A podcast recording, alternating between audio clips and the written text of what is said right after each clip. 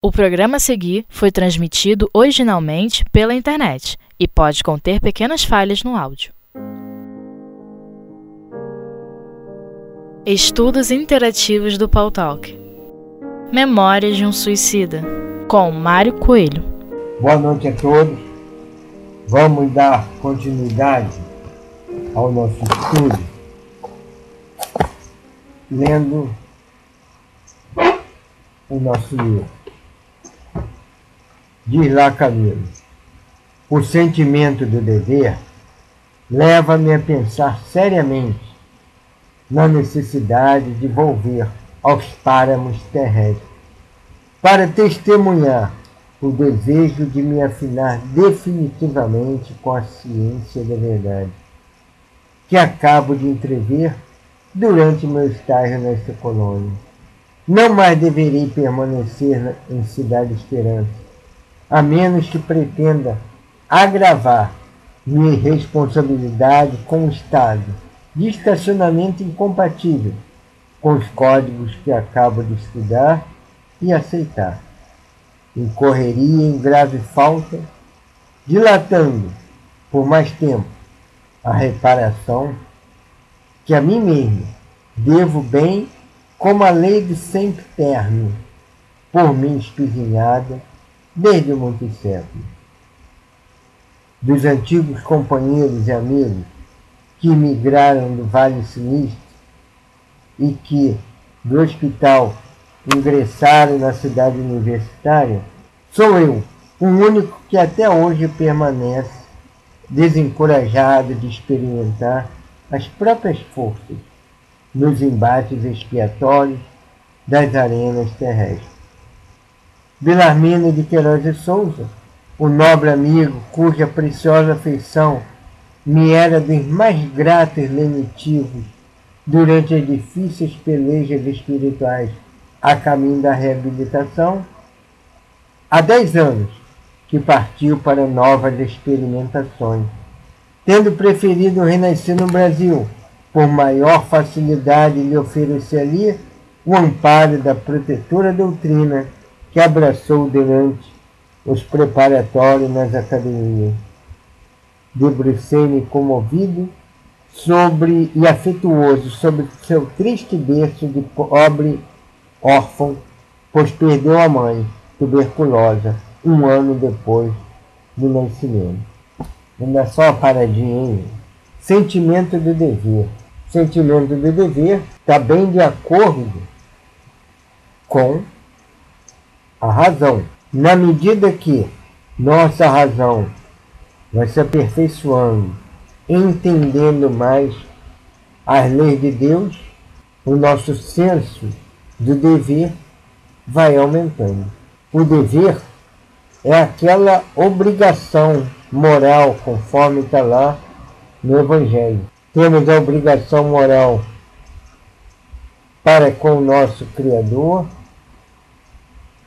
e para com o próximo. E ele termina e começa daí, né? na necessidade que temos de conviver com a ideia de Deus e com o próximo. E o dever, muitas das vezes, termina quando é ameaçado os nossos direitos. Então é uma linha muito tênue, né? Muito tênue. Onde termina o nosso dever, onde começa os nossos direitos. Né? Tem o dever dos pais com os filhos, tem o dever dos filhos com os pais, tem aquele dever, às vezes, que é para sempre, tem o dever que muitas vezes tem tempo para começar e para terminar, tem aquele dever de ocasiões. Então, o dever é amplo, de acordo com, com o entendimento da criatura. Eu falei há pouco do dever dos pais com os filhos. Hoje na sociedade está se ampliando esse dever. Porque a gente vê lá no livro dos Espíritos que aquele dever mais de perto seria até mais ou menos os 16 anos. Não é que não vai ajudar, rei. E lembra que na época que se escreveu o livro, os jovens cedo trabalhavam, os jovens cedo casavam. Então por isso que lá fala por volta dos 16 anos. Quando a gente começa a desatar da obrigação de certos deveres. Por quê? O filho começa, muitas das vezes, a se virar sozinho. Claro que hoje a gente está vendo que esse dever tem se ampliado. Porque os filhos estão saindo cada vez mais tarde da casa dos pais. Têm eles obrigações, os pais? Não muito. Mas muitas das vezes se colocam uma obrigação de fazê-lo. Por quê? Aquela fase do filho se virar sozinho já passou. Jovem com 30 anos já passou essa fase. Então, muitas das vezes, termina aí o dever e começa a afetar o direito dos tais. Então isso é muito pessoal, né? Cada família vai ser uma família, cada um vai ser cada um.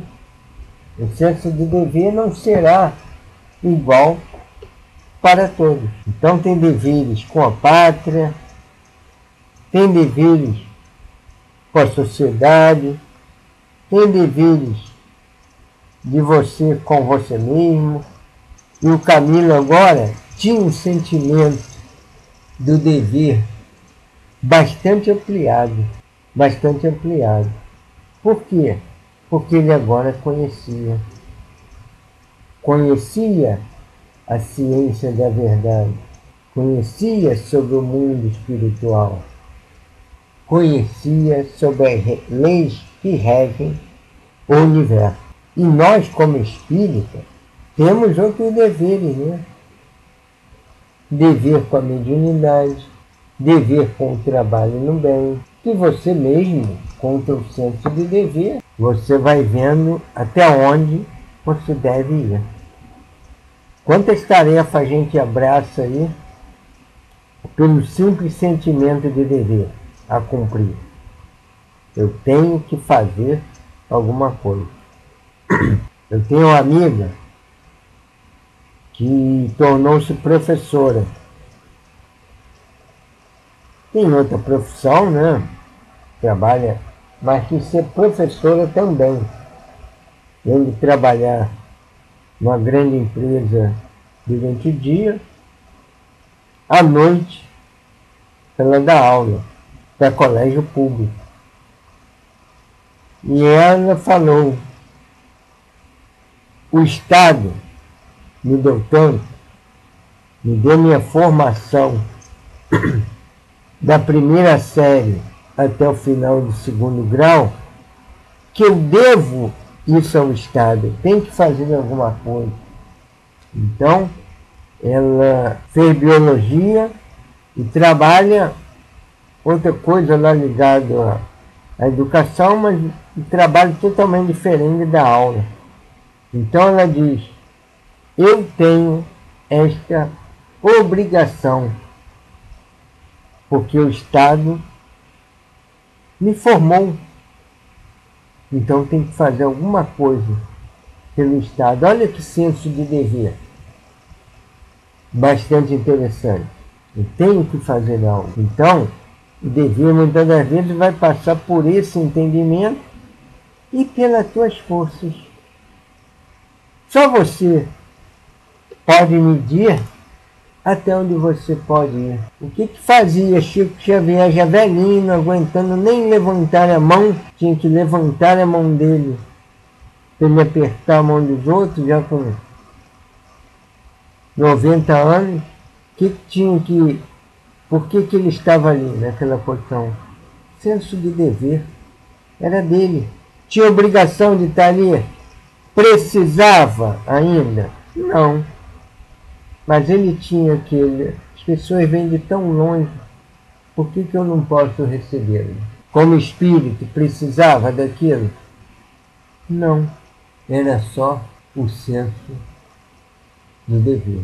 E o Camilo diz: se ele permanecesse ali na colônia, incorreria em faltas graves. Estava décadas ali. Porque estaria estacionado. Estacionado. E ele se cobraria. Ele se cobraria disso. Aí que a gente vê que realmente a lei de Deus está escrita na consciência, né? Ninguém cobrava isso dele. Ninguém cobrava isso dele. Era ele que se cobrava. Era ele que se cobrava.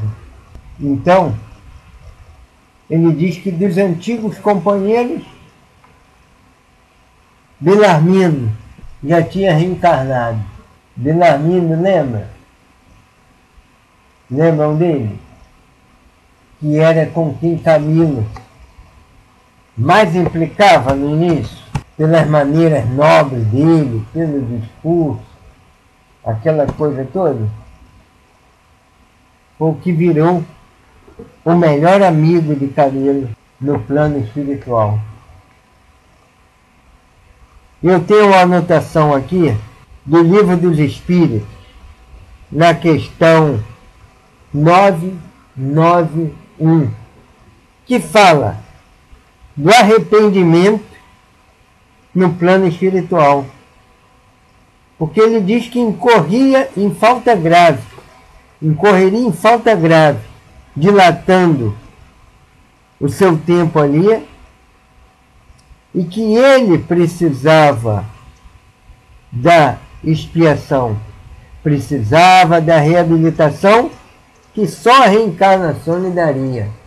E o que, que diz a questão das penas e gozos futuros? Qual a consequência do arrependimento no estado espiritual? O que, que vai advir daí? E responderam os benfeitores a Kardec desejar o, desejar o arrependido, uma nova encarnação para se purificar. O espírito compreende as imperfeições que o privam de ser feliz e por isso aspira uma nova existência em que possa expiar as suas faltas. Então, ele mesmo via a necessidade de se purificar. E aquele que ele achava que era o mais pedante, o professor de dialética, Belarmino de Queiroz de Souza, há 10 anos já tinha vindo reencarnar. Já estava no Brasil reencarnado. E ele diz que muitas vezes debruçou-se, comovido e afetuoso, sobre seu triste berço de órfão pobre pois perdeu a mãe tuberculosa um ano depois do nascimento. E ele diz que muitas vezes tem sussurrado, sussurrado protestos de sempre terna ternura aos seus ouvidos infantis durante as horas desoladas em que se opõe, que se põe a meditar, pequenino e infeliz, nos espinhos que já lhe ferem o coração. Se você é órfão agora, é difícil. Imagine naquela época. Imagine naquela época. Ele diz, e muito hei chorado de compaixão e tristeza em contemplando sua infância angustiosa. O braço semi-paralítico, herança inevitável do suicídio no século XIX. Mirrado e enfermo filho de tuberculose, com idêntico futuro a aguardá-lo na maioridade. Então, órfão, com um braço para, para, semi-paralítico, deve ter havido alguma distócia, né? alguma alteração lá na hora do parto, e acabou lesando o braço lá do, do Belarmino, que nasceu com braço semi-paralítico. E novamente passaria pela prova de se tornar tuberculoso. Órfão por quê? Porque ele não pensou na mãe dele idosa, lembra? Lembra disso? A dor dos que ficam quando alguém se mata. A gente, em geral, só fala na dor do que vai. E a dor dos que ficam? E quando se culpam? Mesmo quando não tem a culpa. É um peso muito grande, né? E olha o que, que diz o Camilo. Olha, gente. Olha que mudança no Camilo. Que era aquele homem que muitas vezes era sarcástico, era discutidor, era polemista. Olha que mudança. Desejei partir com ele, servindo-lhe de irmão, vivendo ao seu lado, a fim de ampará-lo, consolá-lo, a mim mesmo reanimando ao contato de sua leal afeição. Impossível fazê-lo, porém. Seria missão de amor que não estaria ao alcance de um réprobo como eu carente de mesmos socorros e atenção. Já que o plano espiritual o diretor foi duro com ele. Ó, oh, você não pode nascer como irmão dele. Não, não pode, não pode, porque não pode. Não, não foi assim, né? Que ele amava já Belarmino como irmão, amava-o.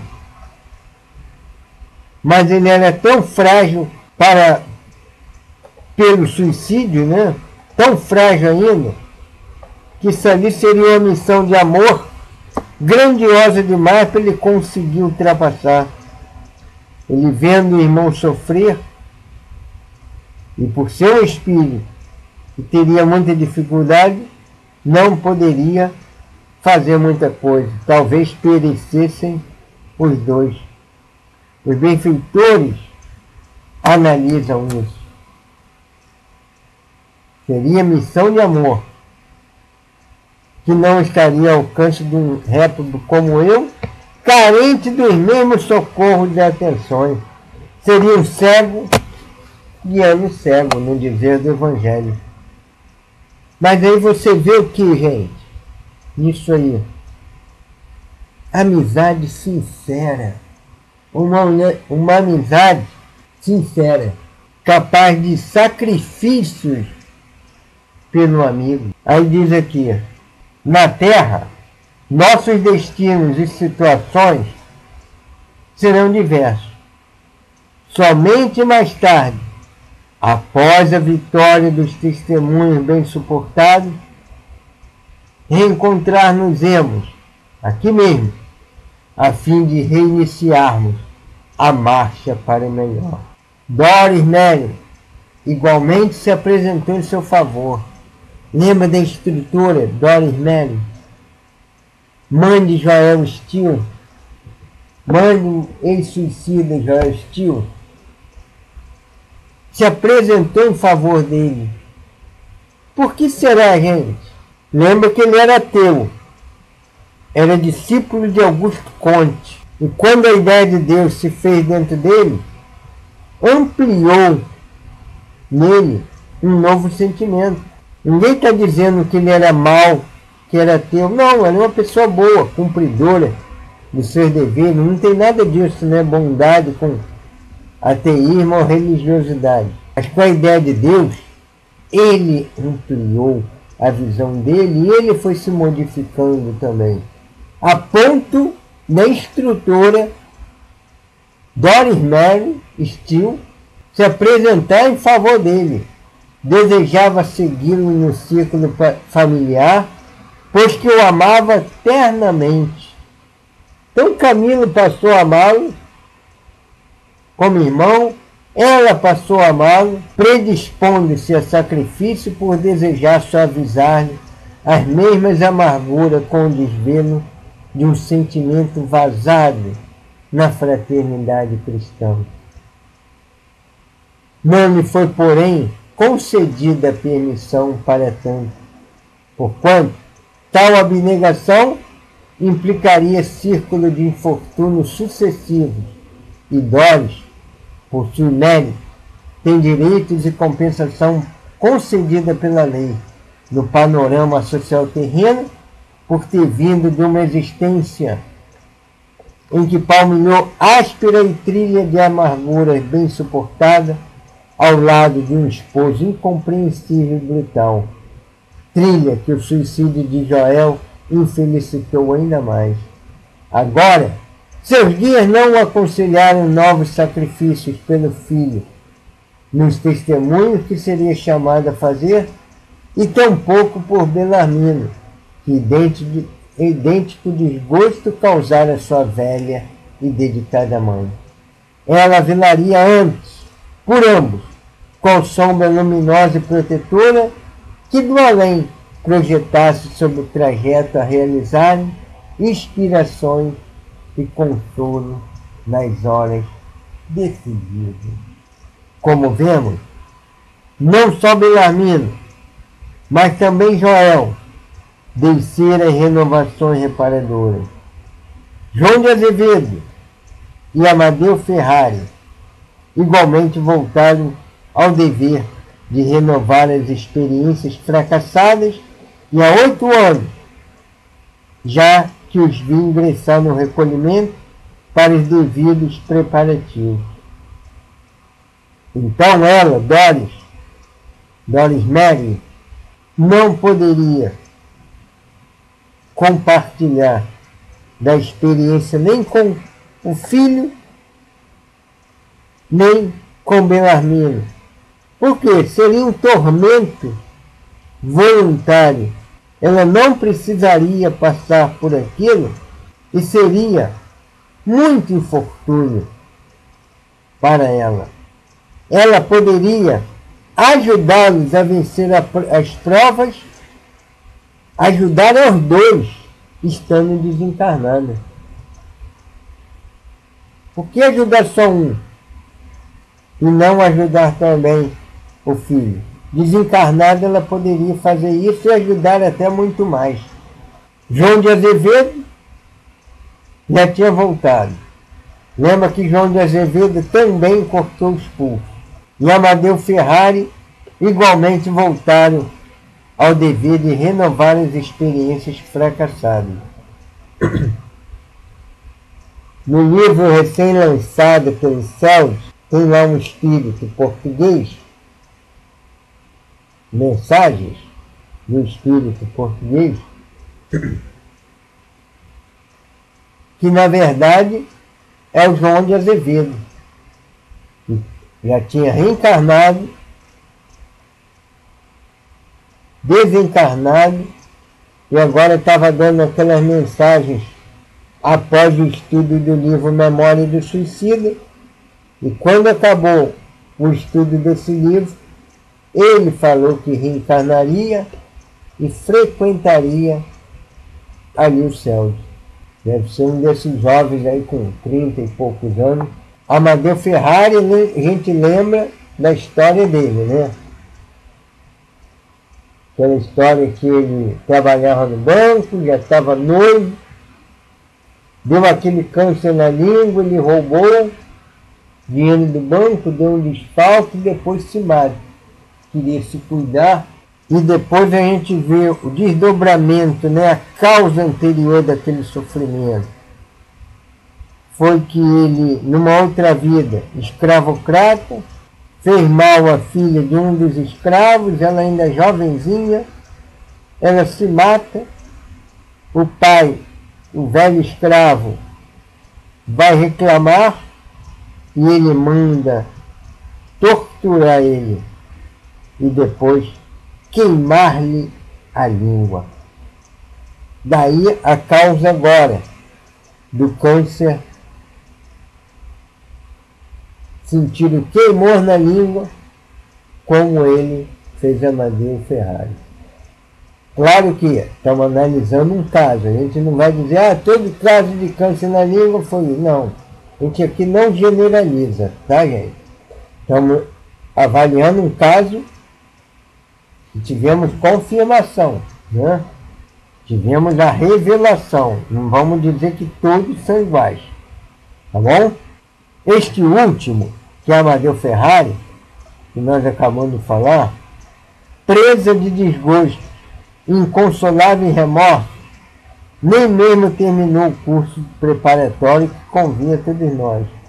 Muniu-se de ardente coragem, à luz dos ensinamentos do divino emissário, e partiu para o Brasil ainda, solicitando a mercê de um envoltório corporal negro e o mínimo, onde positivasse pacientemente o duplo pesar que o afligia. O suicídio de ontem e a tirania de outrora, como senhor da escravatura que, que fora. Então ele passaria pela prova do sofrimento lá por ter sido escravocrata. E agora? Também pelo peso do suicídio que pesava sobre a sua consciência. E não sei, Deus meu, por que me não encorajei ainda a lhes imitar o gesto nobre, quando até mesmo Roberto de Canalerra não mais faz parte do corpo de médicos aprendizes do departamento hospitalar, pois acaba de tomar novas vestes carnais em formosa incumbência nos campos da terceira revelação. Gente, depois vem saber dessa história pela Dona Ivone, né? Vocês podem procurar aí na internet. Tem um livro também baseado lá no artigo do Reformador, revista secular da Federação Espírita Brasileira, que é Roberto de Canaleiras e eu, em que Dona Ivone, sem querer, entre aspas, né, que nada é um acaso,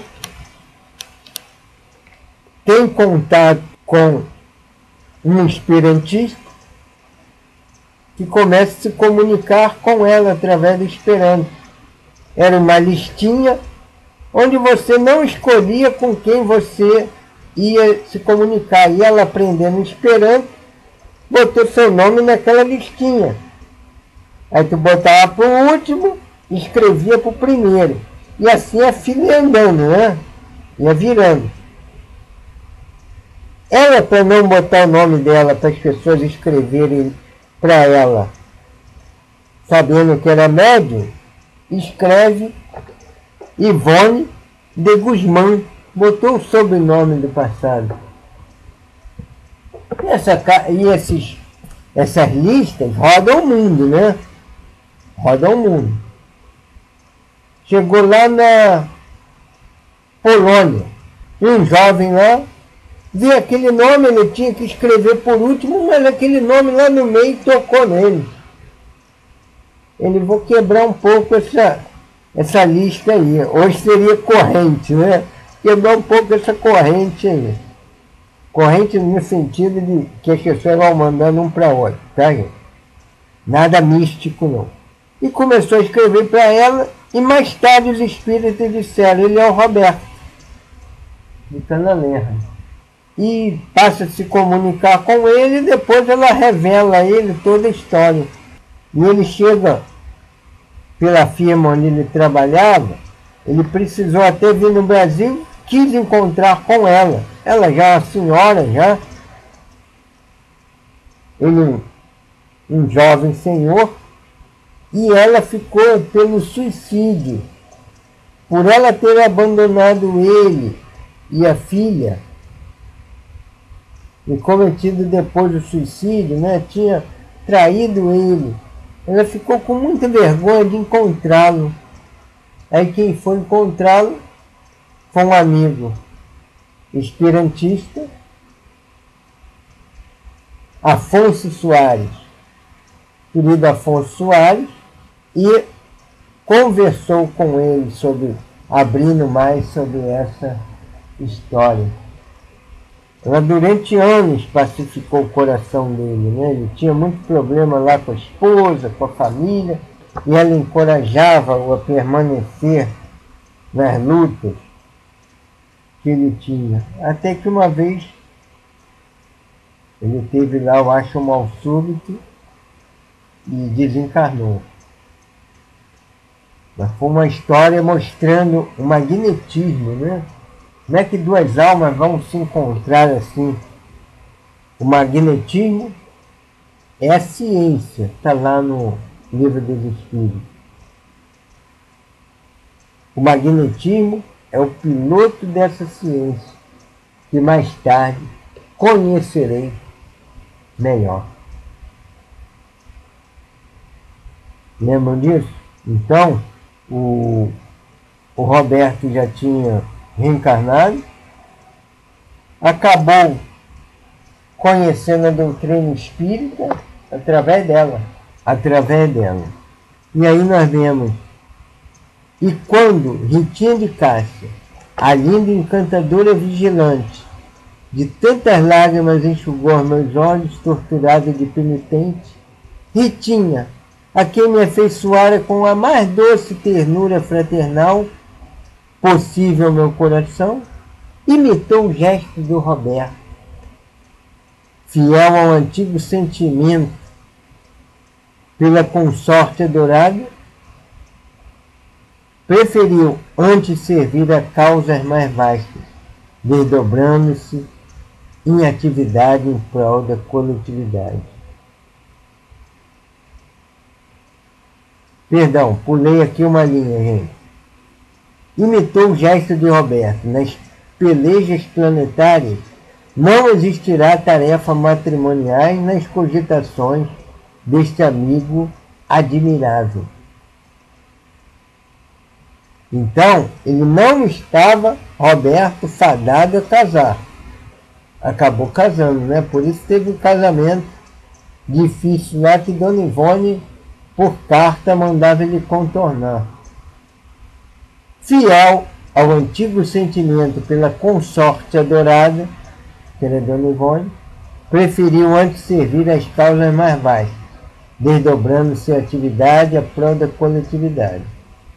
Rita, porém, caráter adamantino, coração envolvido para as altas aspirações, capaz de por isso mesmo de positivar missões femininas de grande responsabilidade, pediu e obteve permissão de seguir no encalço de Joel, desposando-o após o testemunho a que este será indispensável, frente à repetição das experiências em que fracassou, surgindo em sua vida como radiosa aleluia, depois que ele se reabilitar perante a consciência. Amavam-se. E bem cedo percebi, e quando traço essa linha, Ponho-me a pensar sobre a excelsitude da bondade do Senhor do mundo e das criaturas, que permite à alma humana tais compensações depois do ressurgimento das trevas do pecado. Então, Ritinha segue a Jael, mas ele só a encontraria depois que lhe vencesse novamente as lutas e a tentação do suicídio. É aquela lei circular, passaria pelas mesmas dificuldades em outras circunstâncias para dar testemunho. Dar testemunho, então, ela seria aquela recompensa, digamos assim, ao coração sofrido dele, se ele vencesse a dificuldade do suicídio. Olha que espírito bondoso, Ritinha. E olha o amor surgindo de lá para cá. A maioria das vezes a gente pensa só no daqui para lá. Se conheceram aqui, vão se amar e vão continuar vindo outras encarnações. E olha o que acontece com ele. Se conhecem lá, surge o afeto no plano espiritual e vai fazer o encontro dele e dela se ele vencer a prova. Então nós vamos parando por aqui na noite de hoje, rogando a Jesus que nos abençoe, que nos fortaleça